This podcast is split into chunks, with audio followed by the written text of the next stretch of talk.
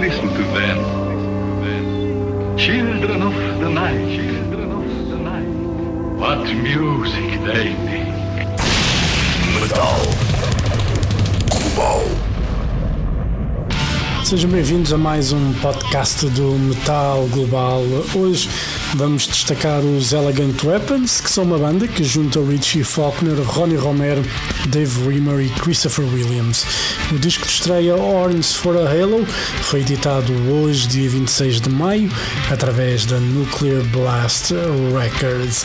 Em estúdio, a banda contou com Scott Travis e Rex Brown, no lugar de Rimmer e Williams, mas devido a conflitos de agenda, a banda teve que se ajustar, então convidaram Dave Rimmer dos Uriah Heep e Christopher Williams, baterista dos Accept, para se juntar à banda nas datas que vão fazer neste verão.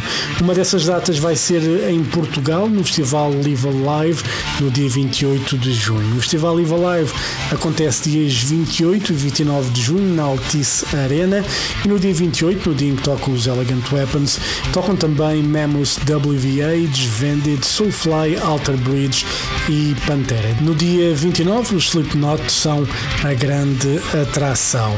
Mas vamos falar então com os Elegant Weapons e neste caso com o guitarrista Richie Faulkner. Era uma entrevista que era para ter um pouco mais de tempo, mas o Richie atrasou-se e eu tinha uma entrevista a seguir, por isso tivemos que encurtar um pouco a conversa. Com a promessa de se tudo correr bem, no Festival Live Alive tentamos falar novamente com Richie Faulkner. Sem mais demoras, então, para falar da novidade Horns for a Halo, ou disco de estreia dos Elegant Weapons, Richie Faulkner. Metal Global. Hey Richie. Brother, sorry I'm late, man. I've been running late today, man. Sorry about that. Well, I got an interview at five, so we're going to try to do this one quickly then. Let's blast through it. I've got one as well. Let's blast through it. Let's do it. Anyway, how's, first of all, how's your heart? Everything okay now with you?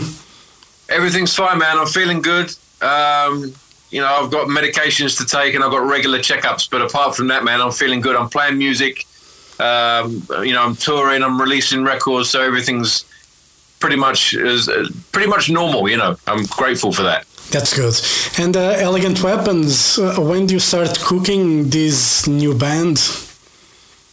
It was. Um, I mean, I've always had ideas flying around, and uh, you know, melodies and song ideas and stuff. But I, I got in the kitchen and started frying them together uh, around the pandemic time. You know, we had some time. No one was touring. The Priest record was written. You know, we, we had the stuff. Uh, all the all the creative stuff for the Priest stuff was was done.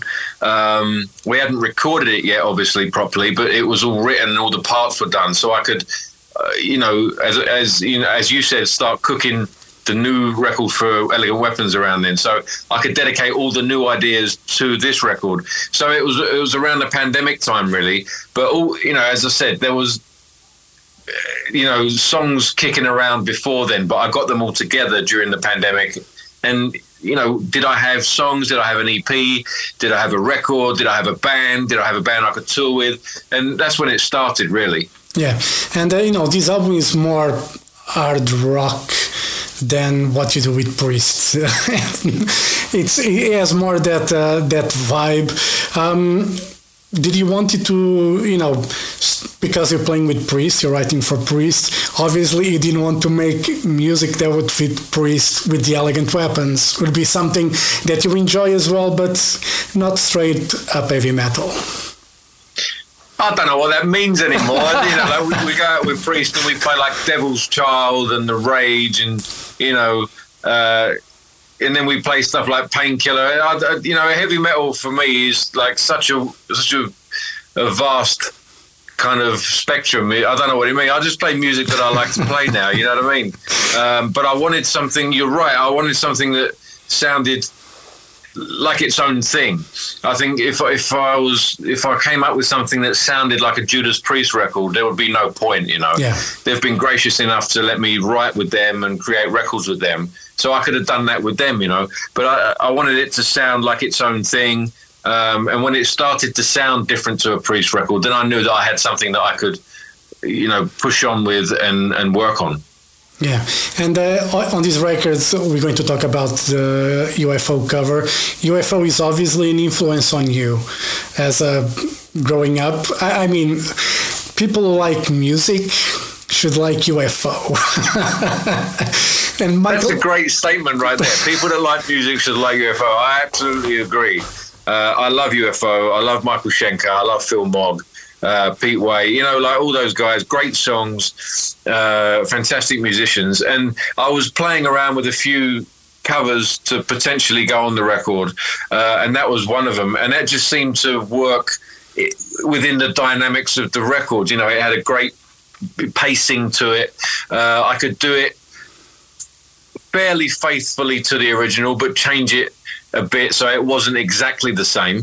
Um, so yeah, that was one that ticked all the boxes, and I thought, yeah, this sounds good. I love the band, love Schenker obviously with Ronnie coming on board later on, it yeah. was uh, another connection with UF, you know, with Schenker at least. Yeah.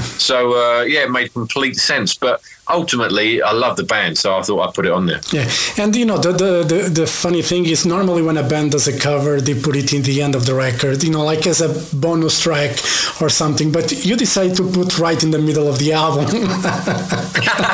yeah, I mean, again, I love the band.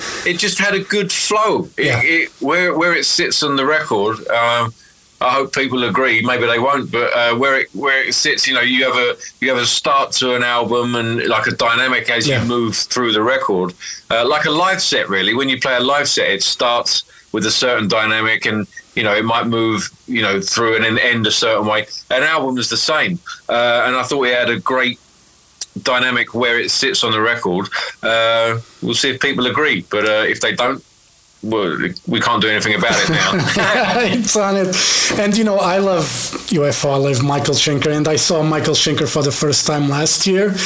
And, you know, he's still one of the best, if not, you know, the best. Like the way he plays, the sound that he has, the way that he plays, it's so original. It doesn't sound like anyone other than Michael Schenker.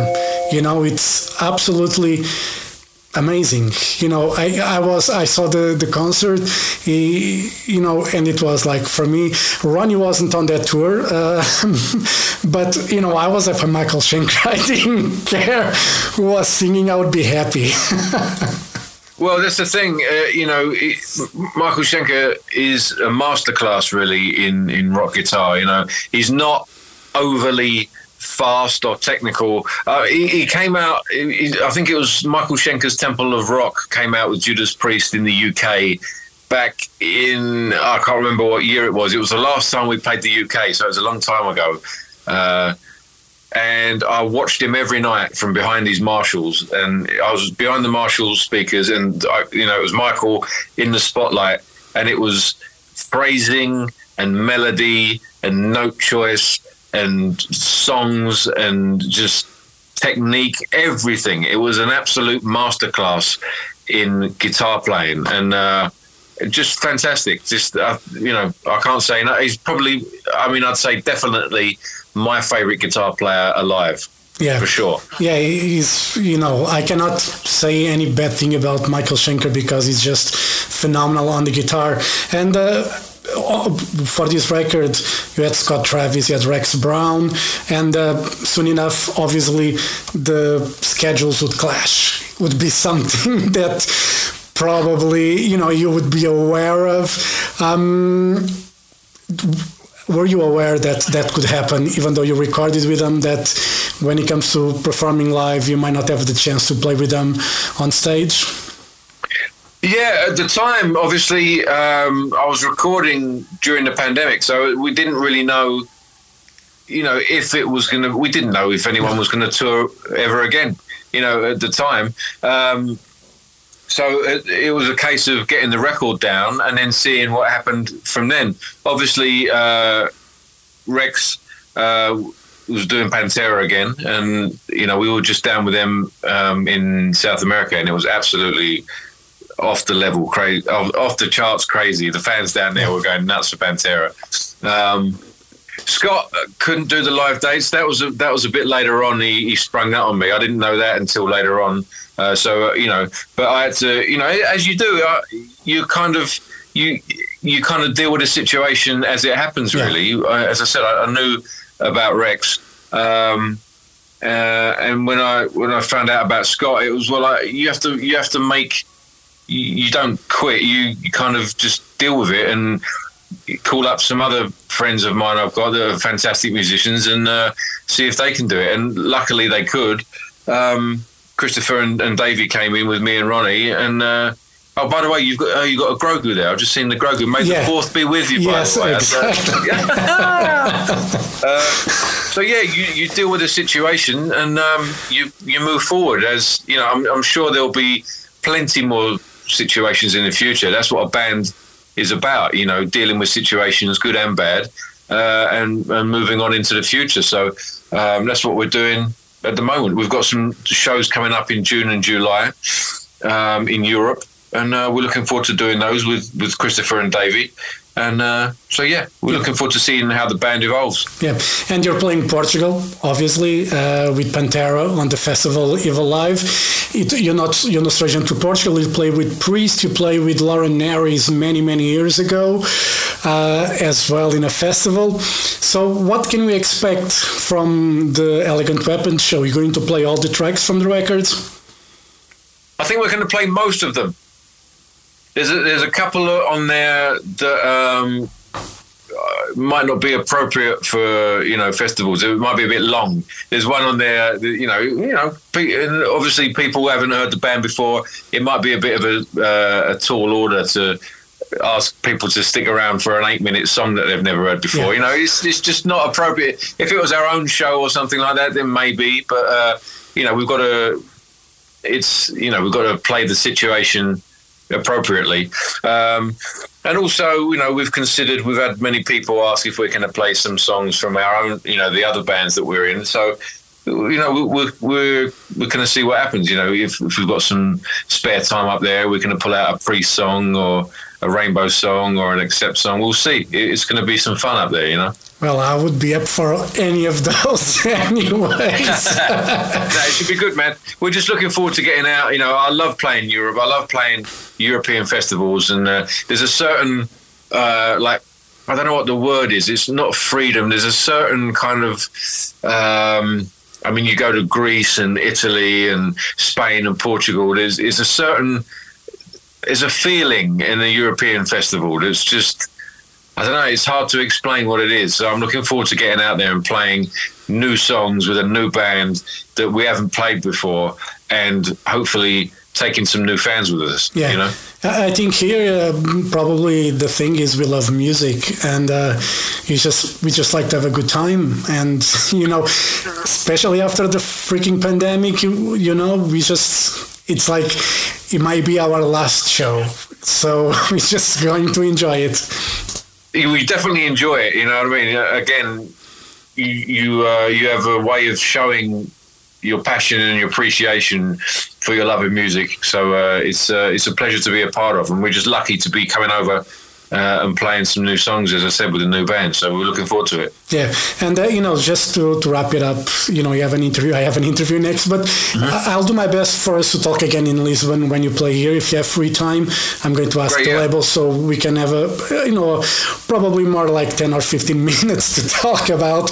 But uh, Judas Priest announced for March already, UK and Ireland, some shows in March. Um, does that mean by that time the new Priest album is going to be out? Is Well, that's a good question. That's a good question. I think um, we don't know. I don't know is the short answer. I, I think we're we're almost finished recording it. So once it's recorded, we've got to mix it. We've got to master it. Then we've got to manufacture the thing. I think manufacturing is going to take, uh, as far as I'm aware, manufacturing the vinyl these days takes time. yeah. So as long you know, we you know we can kind of think you know if, we- if we finish it kind of around now, the vinyl's going to take X amount of months. So maybe maybe it might be out by then. I, I don't know. I don't have a definite answer, but it would make sense. Uh, if there would be a priest album out around that time, but I can't answer that. Yeah. and you're going to do the tour with Saxon in the Uriah Heep. I mean, it doesn't get any much better than that. Yeah, that's that's a metal show. I mean, I remember we we did uh, we did some show on the first Epitaph tour that I did with Priest, we were out with Saxon and Motorhead in Europe, and that was a that was a great that was a great billing. So it's going to be similar to that, you know, some British bands, some proper metal, and uh, yeah, that's it's a great billing that hopefully we can take further. You know, maybe if everyone's available, maybe we can take that billing further into other parts of the world or other parts of Europe. You know, so uh, we'll see what happens. Yeah, I already booked my flights to Ireland for uh, that Oh, week, so I'm going. I'm going to be there. You know, I booked the flights to, to be at the show anyway. So Fantastic. I've never played in Ireland with Priest. I played Ireland with uh, Lauren, yeah, with uh, with Maiden, but I've never played in Ireland. I don't think with Priest. So uh, that's Yeah. that's going to be a first for me. I saw Priest in Ireland before, but I think KK was still there. I think yeah, it was on the on the um, Nostradamus tour. I think that they played. Well, I think it was with Testament. That tour was with Testament or something. I don't know. I can't. You know, it's been a while. It's been a long time. Yeah. Yeah, I don't think you were there yet with Priest. No, never been there with Priest, so it's it's exciting for me to. I'm going to go down there and have a Guinness or two, and uh, and hopefully remember the songs after. All right, Richie, thank you very much for your time. Uh, I'll try to talk with you again in Lisbon when you play the festival here in June. So, uh, you know, have a great day and uh, I'll talk to you soon. All right. Thank you, brother. Look forward to Thank it. Thank you Take very much. now. Have a great day. Thank you. Bye bye. You too. Bye-bye. Bye.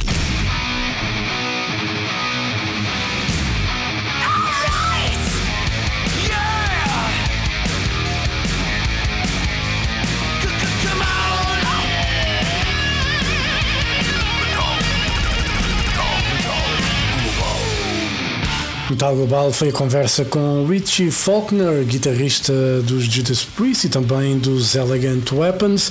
Os Elegant Weapons, então, que passam por Portugal no dia 28 de junho no festival Evil Live, que acontece na Altice Arena.